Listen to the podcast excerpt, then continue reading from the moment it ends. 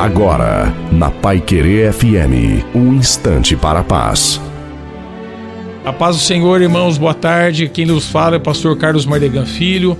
Tem uma mensagem de Deus para os irmãos.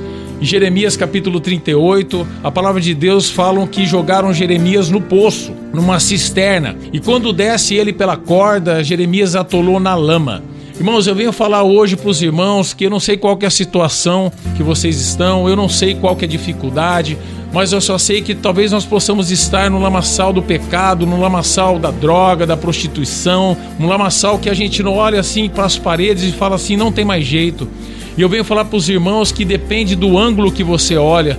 Você não tem que olhar pelas paredes, você tem que olhar por alto, porque é do alto que vem o socorro. Porque o Salmo 121 fala: Eleva meus olhos aos montes, da onde vem o meu socorro? O meu socorro vem do Senhor, que fez os céus e a terra. E a palavra de Deus ela fala que ele, o Senhor usou um ímpio, Ebed Meleque, para jogar essa corda e tirar Jeremias do lamaçal.